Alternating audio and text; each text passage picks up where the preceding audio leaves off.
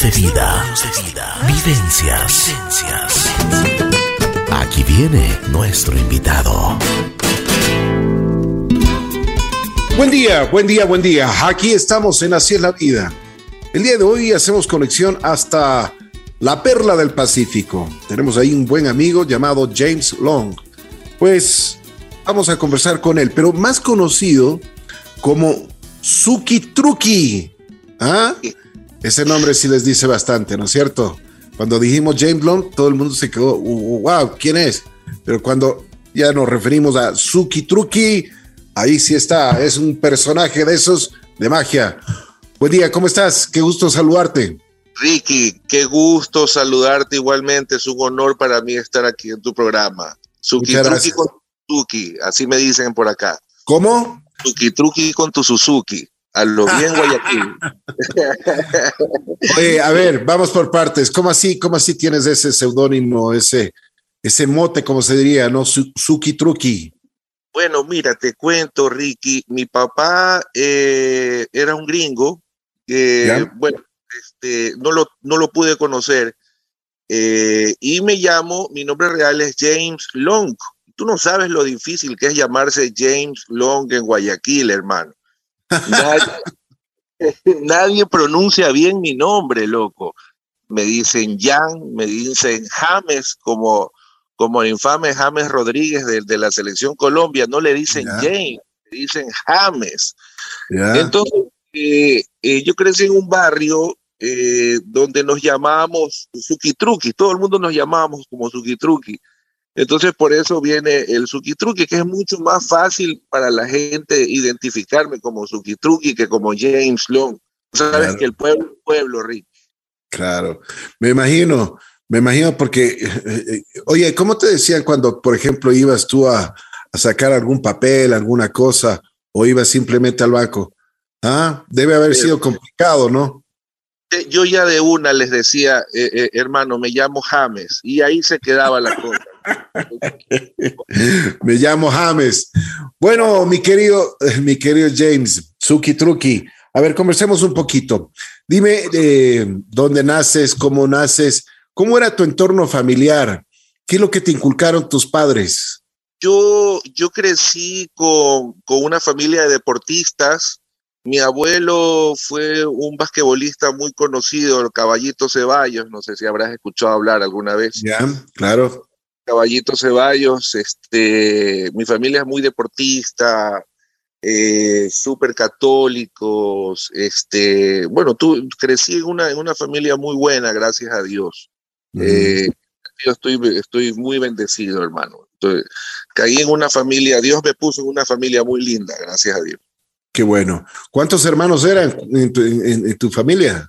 Mira, yo soy el único hijo, de, ahí tuve hermana con otro, eh, mi mamá se volvió a casar y tuve una hermana que es prácticamente como mi hermana, o sea, este, estamos con diferentes apellidos, pero, pero eh, el lazo familiar existe, ¿no? Qué bien, qué bien. Me alegro muchísimo. Bueno, ¿y, ¿y, cómo eras en la escuela? ¿Eras inquieto? ¿Eras muy amiguero? eras, eh, eh, ¿qué hacías? ¿Tenías, hacías alguna actividad deportiva? Mira, eh, yo desde chiquito ya la comedia para mí nació ya conmigo, ¿no? Este, es más, tuve muchos problemas de conducta porque yo era el típico alumno que tiraba la piedra y ponía cara de, de, tonto, ¿no? ¿no? Al que no le comprabas ni una. Entonces, este, que, crecí en un colegio de curas eh, salesiano, al Colón, es un, colegio muy, eh, muy conocido acá en Guayaquil. Muy tradicional. Súper tradicional, hermano. Este, buen colegio, muy buen colegio. Ya. Eh, pero bueno, a mí me gustaba siempre la comedia y, y, por ese lado tuve problemas con, con la conducta eh, fíjate que estuve desde preparatoria y cuando un año antes de graduarme me, me, expulsan, hermano. Este, eh, toda mi familia se había graduado en Cristóbal Colón y cuando ya me expulsaron fue, fue terrible, fue terrible eso para mí, muy terrible. ¿Y, cómo así te expulsaron? ¿Qué hiciste? Eh, bueno, eh, tú sabes que para fin de año te dan una revista eh, donde salen todas las fotos, donde salen las fotos de todos los alumnos y todos los profesores. Así es. Yo cogí y recorté las caras de, de, de, los curas y los profesores y los puse en un estilo de, de presentación de películas, ¿no?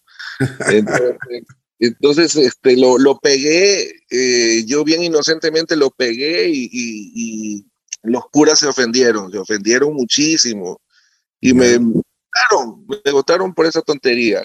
Entonces, eh, desde ahí ya comencé a, a, tener indicios de comedia, ¿no? De comedia, ¿no? Entonces, ese y no ser comediante, ¿no? Oye, una, una cosa, y, y, no te perdonaron, o sea, no, no fueron a hablar tus representantes ni, ni, ni porque fuera el, el, último año. No, hermano. Mi mamá, eh, en esa reunión, me acuerdo, le hicieron llorar. Eh, los curas hasta se reían. Cuando veían el cartel se reían, pero me decían que no podían, no podían dar ese ejemplo y, y por eso me, me sacaron. Fue, fue terrible, fue terrible, sí. Me eh, imagino, eh, me imagino. Y fue terrible. Este, a mí me, me, afectó mucho, me afectó muchísimo, ¿no? Pues tuve que cambiar de colegio, eh, la fe también me cambió un poco, ¿no? Me, me, porque era un colegio donde íbamos a misa tres veces a la semana. Yeah. Entonces, este, me, me, cambió todo, me cambió todo el panorama, me cambió mi vida esa, esa expulsión, hermano. Me marcó muchísimo. Me imagino. Bueno, ya esa, a esa edad. Oye, pero a ver, cuéntame, ¿cómo? Porque tú haces stand eh, comedy, estás, eh, te, te, te, gustan las tablas, los escenarios. ¿Cómo empezó? ¿Cómo, cómo empezó tu historia? Mira, este, yo sí quisiera que a toda esa juventud que nos está escuchando, en mi época, eh, yo me gradué en el año 93. Tú sabes lo difícil que era entrar a, los medios de comunicación en esa época eh, como artista buscar una oportunidad en esa época que solo había radio, televisión, periódico y revistas, no más. Eh, era muy difícil exponerse como artista. Este, ahora están los medios de comunicación y uno, tú te puedes exponer en las redes y, y, y vas a tener seguidores y, y, es otra época. ¿no? Entonces, en, en, esa época yo comencé a buscar trabajo eh, en la televisión y gracias a Dios, este, un amigo, Paco Cuesta, no sé si lo conoces tal vez, eh, Paco Cuesta me dio el visto bueno para entrar en televisión en el año 95, hermano, como libretista. Eh, me cogieron para un programa que se llamaba Sin ánimos de ofender. Eh, y yo comencé a libretear ahí. Pero en este programa de televisión tenía eh, como compañeros a 10, unos, unos 10 monstruos de la actuación, ¿no? Estaba Carolina Osta, me acuerdo, estaba este, Johnny Shapiro, Marcos Espín, Lucho Aguirre, bastante teatro del juglar. No sé si habéis escuchado del teatro del juglar, este Así es, así es. Claro, muy conocidos en, en todo el Ecuador, no solo en, en, la ciudad de Guayaquil. Oye, Suki Truki, es difícil escribir un guion así para, como tú dices, para estos monstruos de, de la actuación.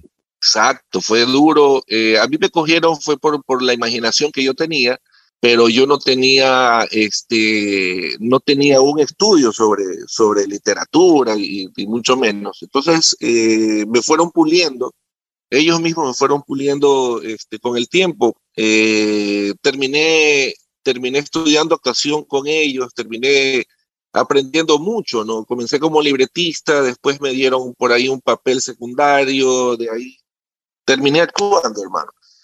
Entonces ahí yo este, me conocí, me, me formé artísticamente, ¿no? Y, y, no solo hago, este, hago bastantes cosas, ¿no? Eh, yeah este, me gusta mucho la música también.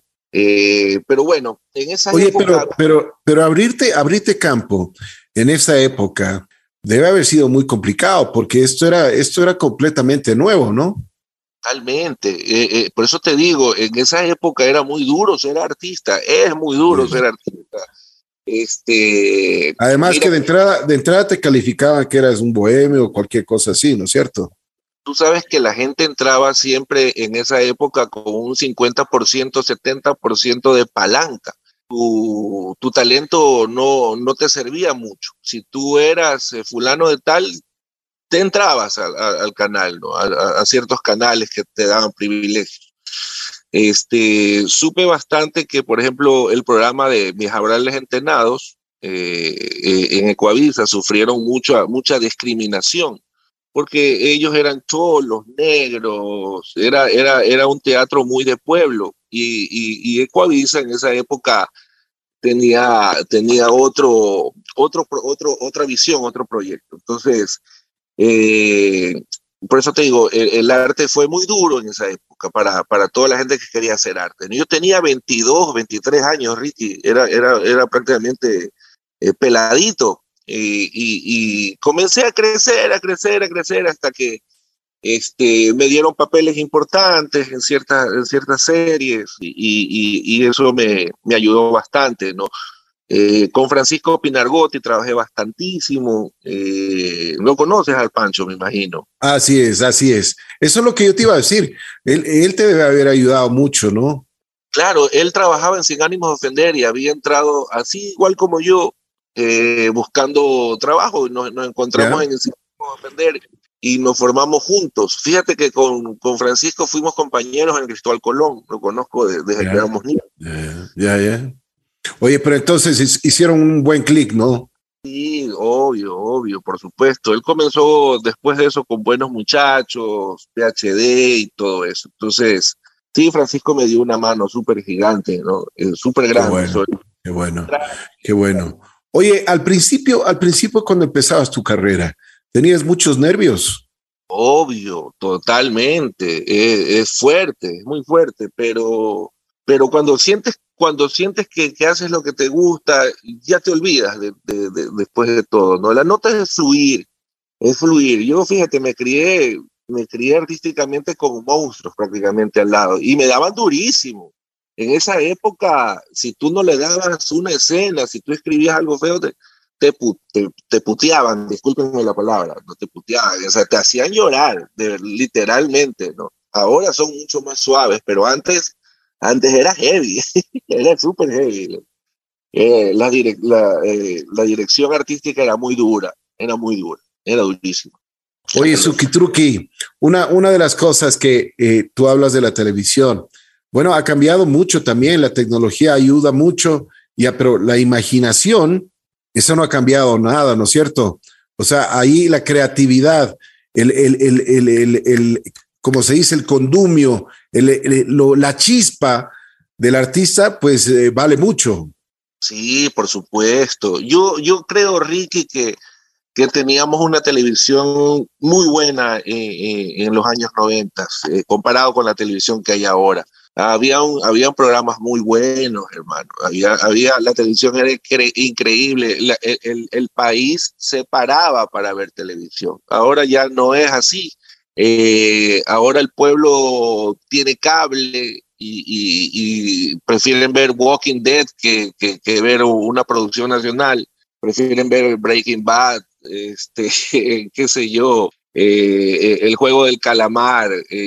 son, o sea, la televisión antes no tenía esa competencia porque solo tenía cinco o seis canales y, tenías que ver televisión nacional, ¿no? Entonces ahora la televisión nacional ha desaparecido. Tú, tú te metes a los barrios más bajos en Guayaquil y te vas a dar cuenta que todos tienen antenas, este, eh, antenas para ver cable, loco. Entonces, eh, ya el pueblo no te consume televisión así, ¿no? Este, eh, se está yo pienso que se está muriendo la televisión nacional. Se está muriendo ya. Sí, y, y, sabes qué ha cambiado mucho porque ya es el chiste, el chiste burdo, el chiste grosero, no es el chiste fino como, como, como se podía dar en, en, hace tiempo atrás, ¿no es cierto? ¿Por qué, por qué crees que esto pasó? Eh, ¿Falta creatividad? ¿Falta ingenio? Nos, quedamos, nos quedamos con la época de, de vivo en directo. Ni vivo ni directo fue un, programa, un programa que, que marcó mucho hasta ahora la gente este, le pone, tú ves alguna comedia ecuatoriana y, siempre están poniendo los mismos sonidos que ponían ni en vivo ni en directo. Eh, bueno, sí, se volvió un poco, ¿sabes qué? Es que eh, eh, el humor depende de la zona. Por ejemplo, el humor acá en Guayaquil es fuerte, es muy fuerte, eh, es muy de raye eh, y, la gente se puede, se puede, se puede malinterpretar acá. Pero el humor guayaquileño, ya te digo, es un poco salvaje, es un poco salvaje, es de barrio, es ya, no es, no es tanto como el humor en Quito, es un poco más fino, ¿no? Bien, bien acá, acá en Guayaquil se maneja, es otra coordenada. A veces, este, la gente le, lo puede catalogar como que, somos, como que el, humor acá es, es eh, anti, anti-gay, es anti, antisocial y toda la cosa. Pero ya te digo, e, el humor acá en Guayaquil es, es un poco extremo, es un poco difícil de comprender porque ya te digo, es, es un poco crudo, muy salvaje el humor acá. Entonces, si tú no entiendes el humor acá en Guayaquil, te puedes marear y lo puedes malinterpretar.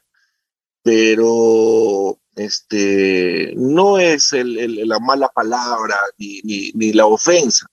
Es simplemente, eh, es sincero. El humor guayaquileño es muy sincero, es demasiado sincero.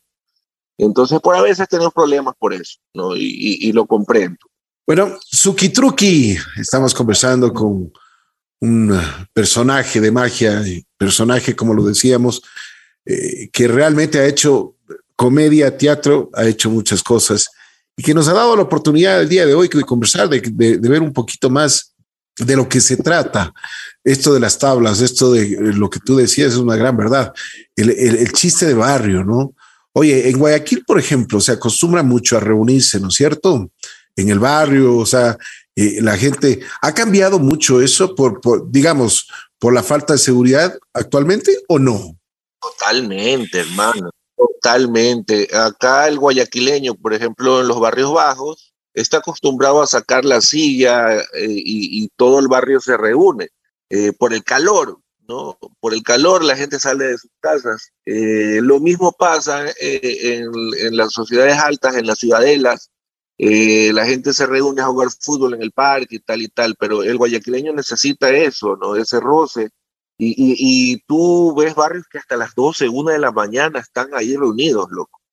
Entonces, ahora con la violencia, te cuento que esto está terrible, hermano. Es terrible. Eh, estamos viviendo una época donde tú sales de Guayaquil y no sabes si vas a regresar.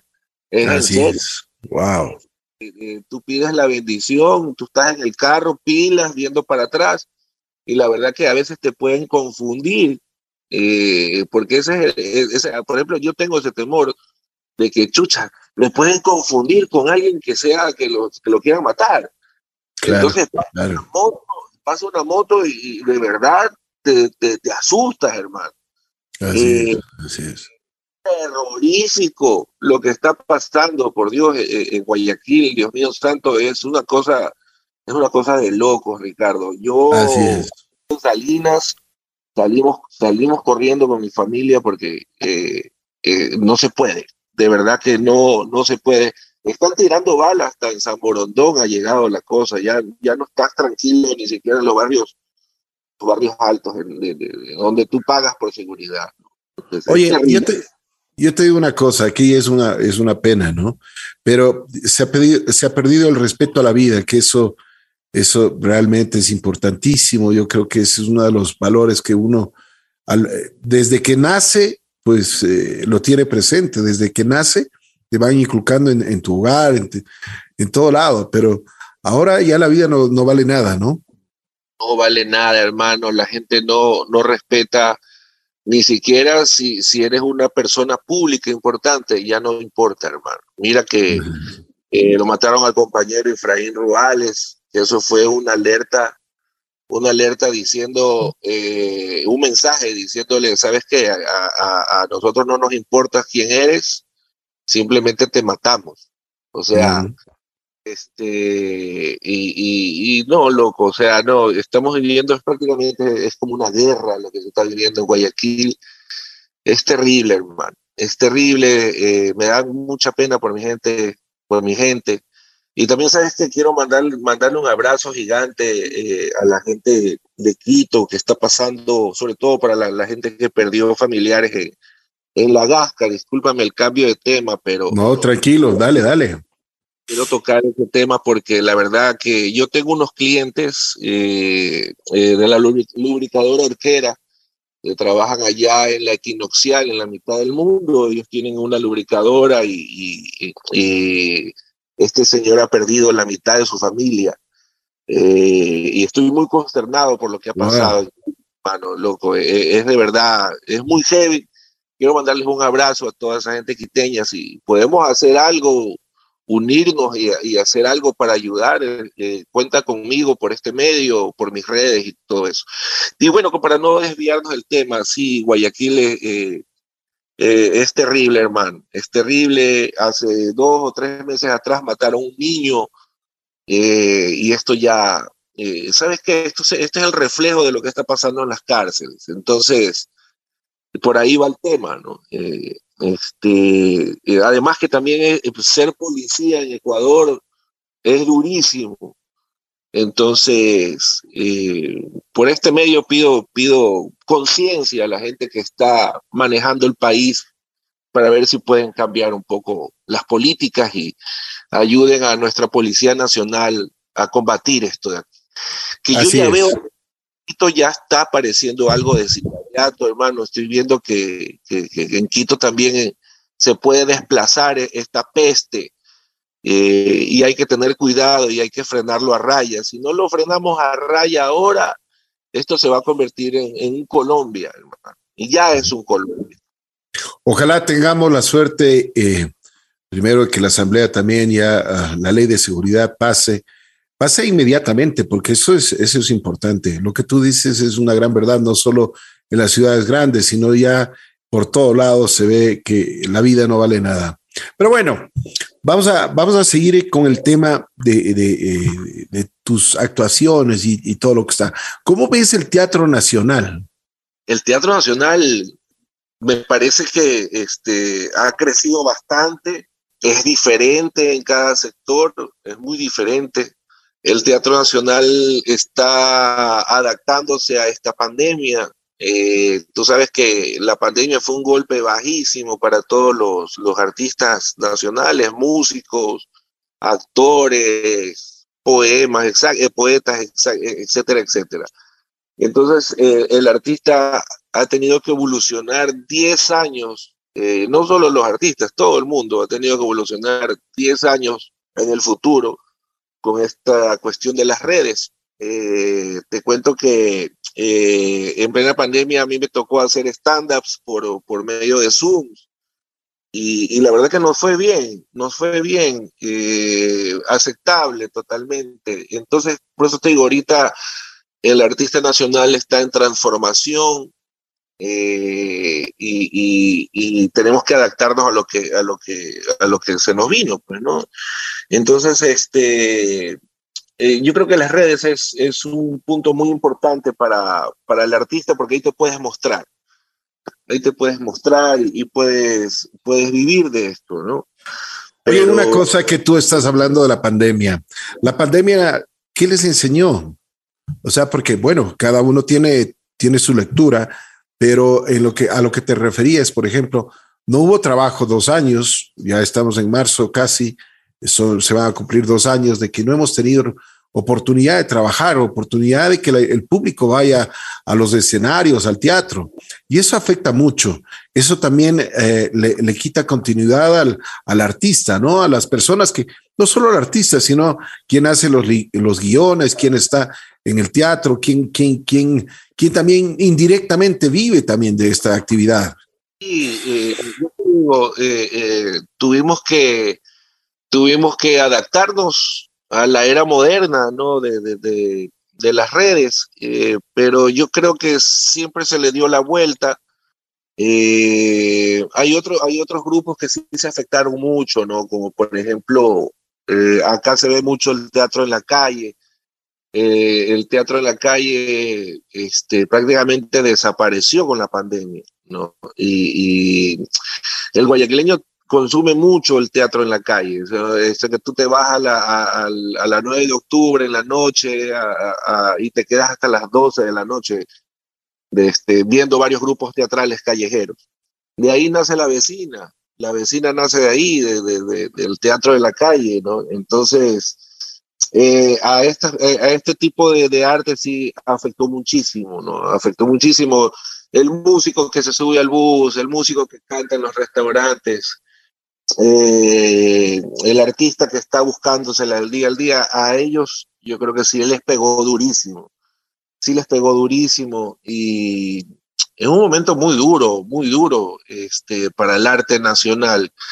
Pero ya te digo, hay que buscar la vuelta de ver cómo, cómo se puede hacer, cómo, cómo, cómo puedes hacer haciendo tablas por medio de las redes, ¿no? Entonces por ahí hubo una solución, el artista ecuatoriano tuvo que adaptarse, modernizarse 10 años al futuro, porque esto es lo que estamos viviendo, en, en dos años hemos, nos hemos adelantado 10, yo creo, ¿no? Ahorita existe la teleeducación, el teletrabajo y todo eso. Entonces sí fue, sí fue un poco duro esto de aquí de adaptarse y todo. Y sí, y sí ha pegado bastante, me imagino que ha pegado durísimo a ciertos sectores eh, artísticos, ¿no? Eh, así es la cosa, Ricky. Suki Truki. Bueno, a ver, ¿qué tenemos de, proyectos? Porque ahora sí tenemos que ponernos pilas, ¿no? Claro, por supuesto. Eh, mira, yo, yo hace siete años atrás, un amigo me llamó que tenía un local.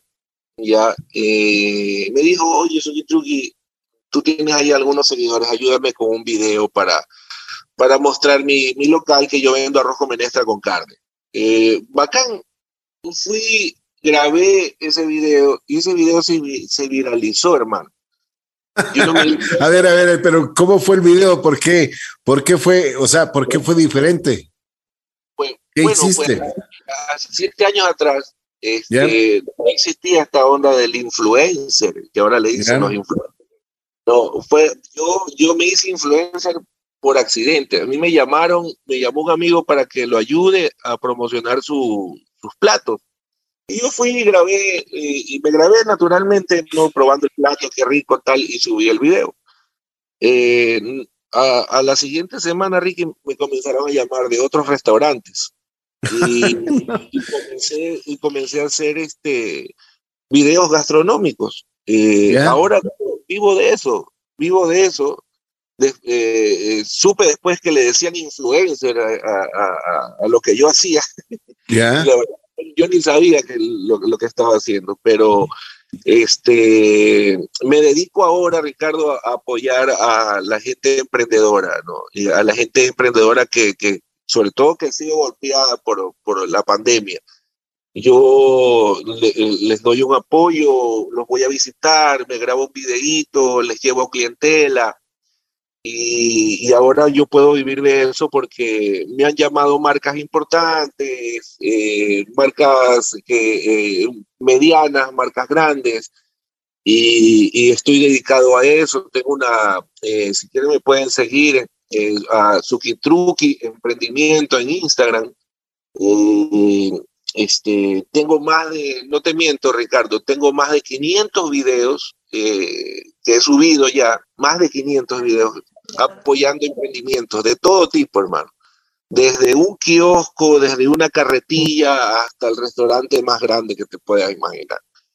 Entonces, estoy metido en eso ahora y, mi proyecto a futuro es eh, este, seguir apoyando a la gente emprendedora por medio de mis redes. Eh, en ese sentido estoy. Este, bueno, te cuento que también fui músico hace, hace, eh, hace poco, también he, sido, soy DJ. Eh, el otro día tuve una entrevista en el programa de Santiago, Santiago Sá. Este, fíjate que no solo actúo ni hago este tipo de cosas, hago muchas cosas. Este, a editar, tuve que aprender a dirigir, tuve que aprender a, a, producir, porque yo hago mis propios videos. Entonces, en eso estoy. Y tú puedes ver. Multifacético. Bueno, lo que pasa es que sabes que la vida te enseña a ser multifacético, ¿no? O sea, la vida no te. O sea, el mil oficios eso del mil, oficios es, es, una cosa que realmente uno tiene que aprender, tiene que aprender de todo y para todo.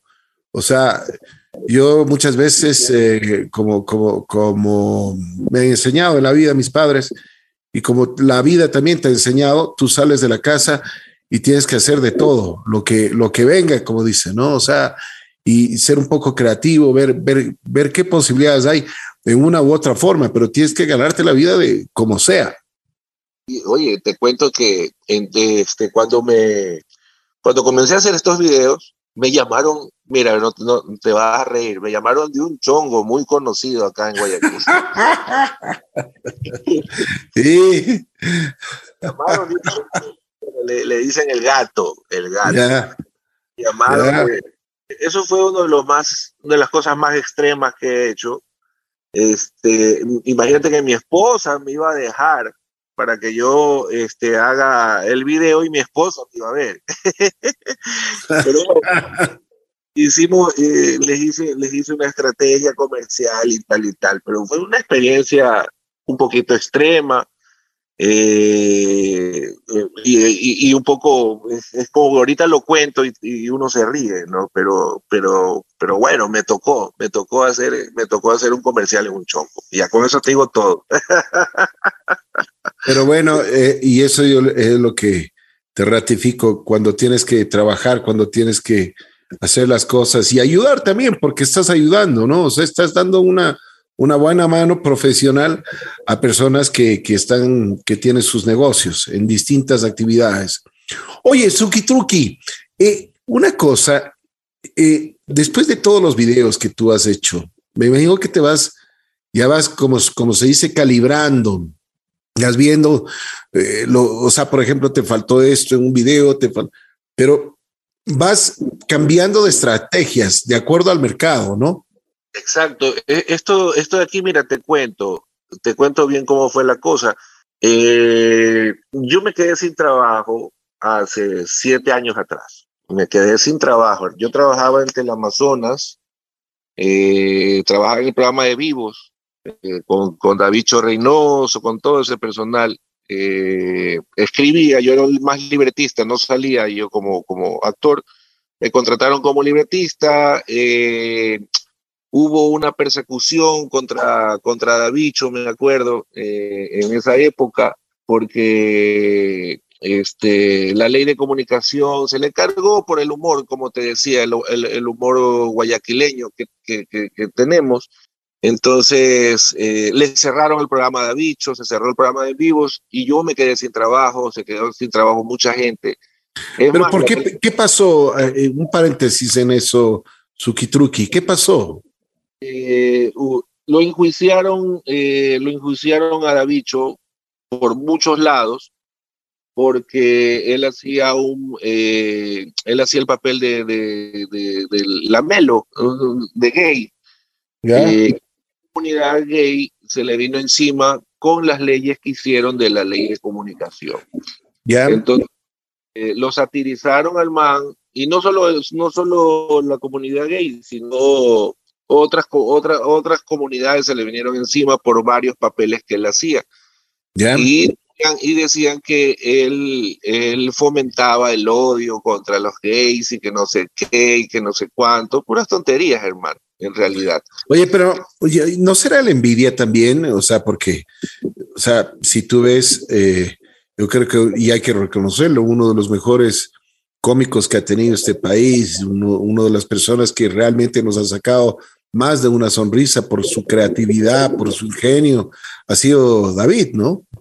Davicho, Davicho yo siempre le he dicho, él es, él es un tigre blanco, los tigres blancos son muy pocos. Eh, ese, ese man es, es una cosa increíble, hermano. El man se disfraza interpreta a alguien y es idéntico, loco. Él mantiene un poder, eh, un poder de, de, imitación increíble. Eh, fue, tanto, fue tanto así que lo imitaba a León Férez Cordero y León Férez Cordero este, salieron juntos. No sé si viste ese episodio donde Davicho lo hacía León Febres Cordero y le decía, yo no me hago huevo. Oye, eso, fue, eso fue increíble. Lo, lo hacía Jaime Nebote, igualito Claro, claro. Pero qué facilidad, por eso, por eso yo te digo, había gente como le quieren, ah, no es una moneda de oro, pero como le quieren, también hay, hay gente, los Contreras, ¿no? Lo quieren bajar, exacto. Ese, ese, ese es el problema de ser number one. Cuando eres el número uno, siempre te quieren bajar. Por eso dicen es segundo para que nadie te pare bola. exacto. Dice, dice, ese dicho de la mafia, ¿no? Eh, yo no quiero ser el jefe, yo quiero ser el asistente porque el jefe siempre lo mata. Entonces, cuando tú eres el número uno, siempre, siempre están viendo cómo te va. Bueno, eh, yo no sé por qué, yo no sé por qué a David este, en esa época se, se, ganó mucho, mucho odio, le sacaron plata. Eh, no sé, la verdad, no entiendo todo ese canibalismo que hubo. Este, sé que, sé que se amañó el rating, lo, lo amañaron el rating para que, para que pueda salir desde el Amazonas.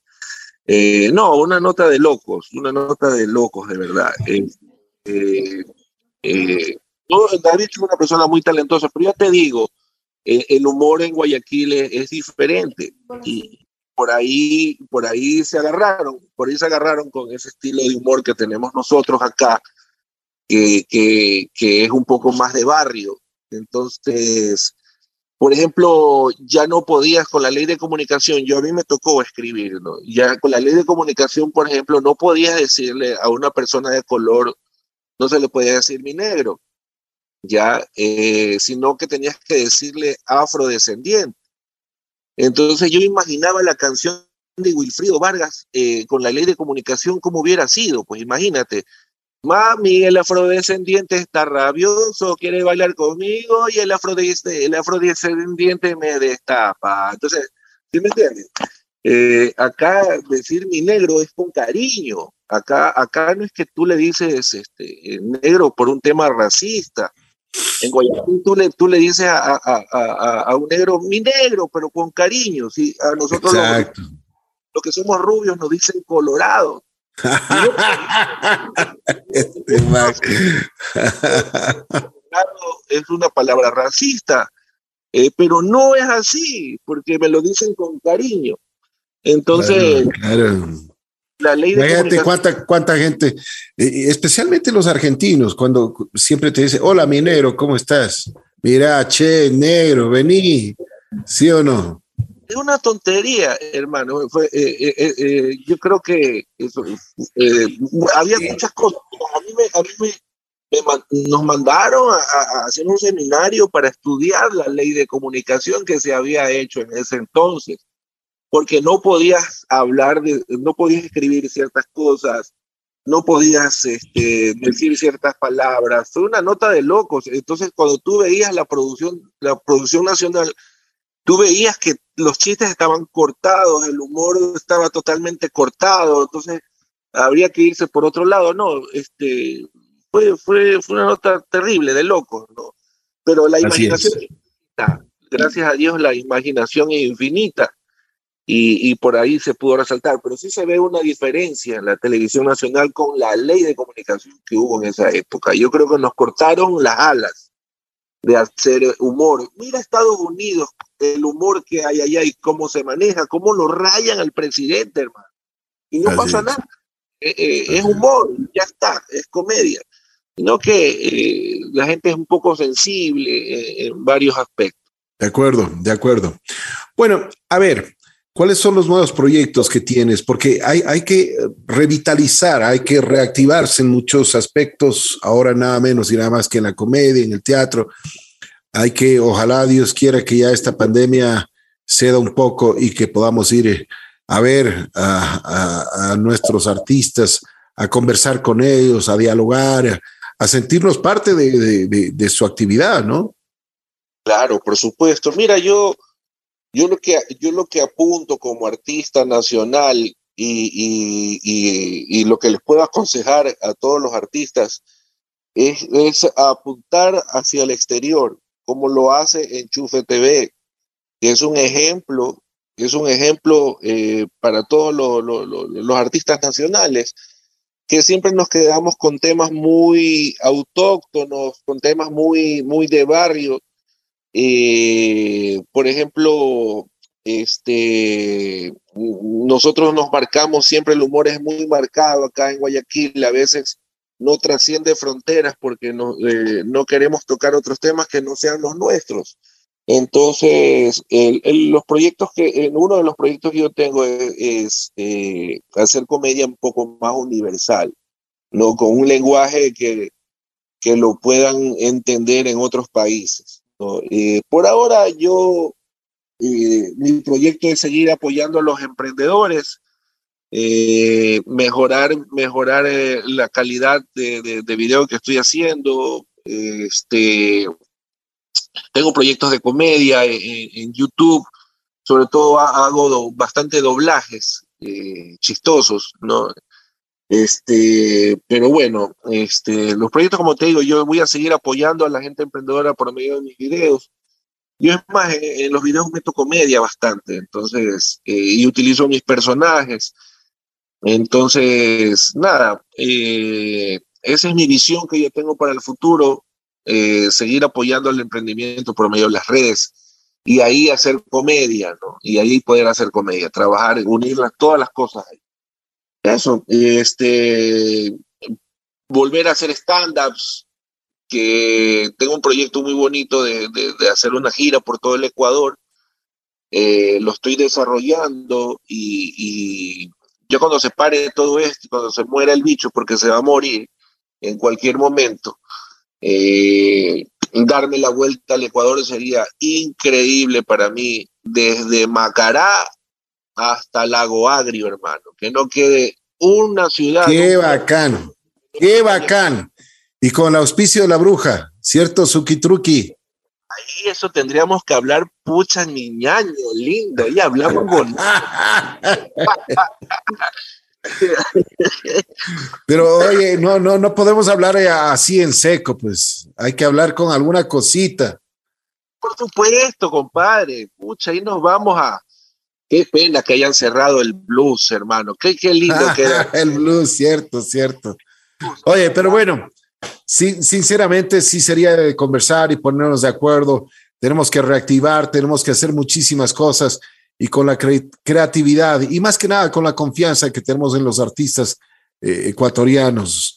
Me ha dado muchísimo gusto ah, conversar contigo. he oído de ti he oído, la verdad, y, Santi Sa me ha, contado muchísimas cosas de ti, que eres un buen DJ. Sería importante a ver si es que, oye, yo tengo los, los jueves unos, eh, un espacio en, en, mi programa Hechizo de, de, de 4 a 5 de la tarde para ver si es que tú puedes ser un DJ, pues el DJ invitado de esta semana. ¿Te parece? Te comprometo. Ricky, yo con usted me caso. ¿Dónde firmo? Dígame dónde. dígame dónde firmo. Me voy, me voy hasta el fin del mundo. Este, para mí es un honor, un honor, de verdad que sí. Eh, es un honor. Fíjate que estoy conversando contigo y me da la impresión de que yo ya te conozco, hermano. No claro, claro. Es que eso es lo importante. Esta, es, esta no es una entrevista, es una conversación entre, entre panas, entre compadres, entre parceros, entre, entre lo, que, lo que querramos ser, ¿me entiendes?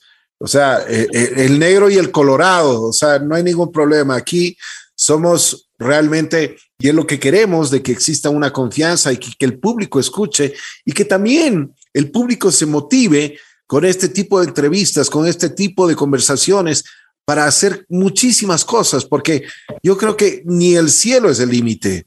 Hay simplemente hay, que proponerse y hay que hacerlo. Y hay que poner mucho talento, que eso es importante.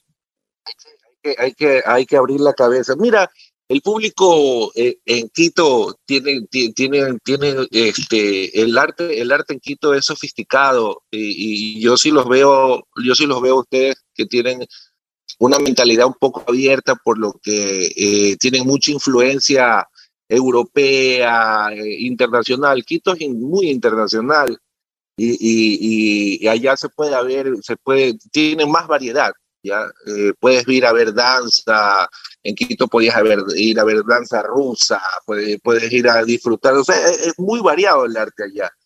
Fíjate, mira, ahorita te voy a lanzar un chiste para ver si lo coges con bastante humor guayaquileño. ¿Cuál es el papel higiénico que utilizan en Esmeraldas? Usted sabe, Ricky. Ni idea, brother. llama familia.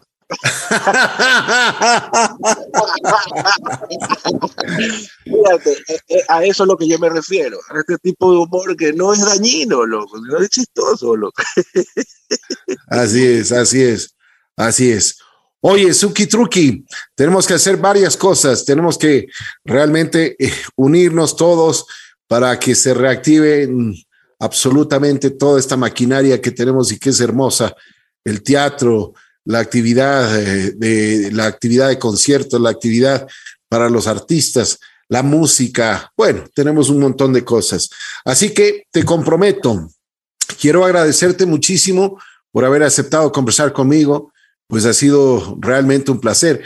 Y ojalá tengamos la oportunidad. Este día jueves les prometemos, estará nada menos y nada más que desde la ciudad, desde la hermosa Guayaquil, Suki Truki. Ese será nuestro, nuestro invitado especial, nuestro DJ invitado. Así que póngase en pilas porque va a estar sensacional el programa del día, el día jueves. Así que te vamos a esperar siempre con los brazos abiertos. Tú sabes que esta es tu estación. Y bueno, lo que si necesitas acotar algo más, con mucho gusto. Ricky, yo siempre he admirado a la bruja, toda la vida he escuchado La Bruja, me parece que es una de las radios donde, donde eh, eh, hay una exposición de arte mucho más abierto, hay música, más alternativa, es diferente La Bruja. Eh, para mí es un honor haber estado contigo, compartir esto de aquí, Ricardo, me parece un sueño, de verdad. Este, yo lo admiro muchísimo y lo sigo toda la vida, hermano. Toda la vida he seguido a La Bruja eh, eh, es un ícono de la radio nacional eh, y para mí que se, se, escuche mi, mi voz en la radio me parece, parece un sueño, hermano. Yo estoy muy agradecido con todos por haberme invitado, agradecido con Santiago por haberme contactado con esto acá. Y, gracias, gracias Bruja, gracias Radio Bruja por, por ese apoyo a los artistas nacionales. La verdad que eso es un aplauso para usted, ¿verdad? Muchas gracias.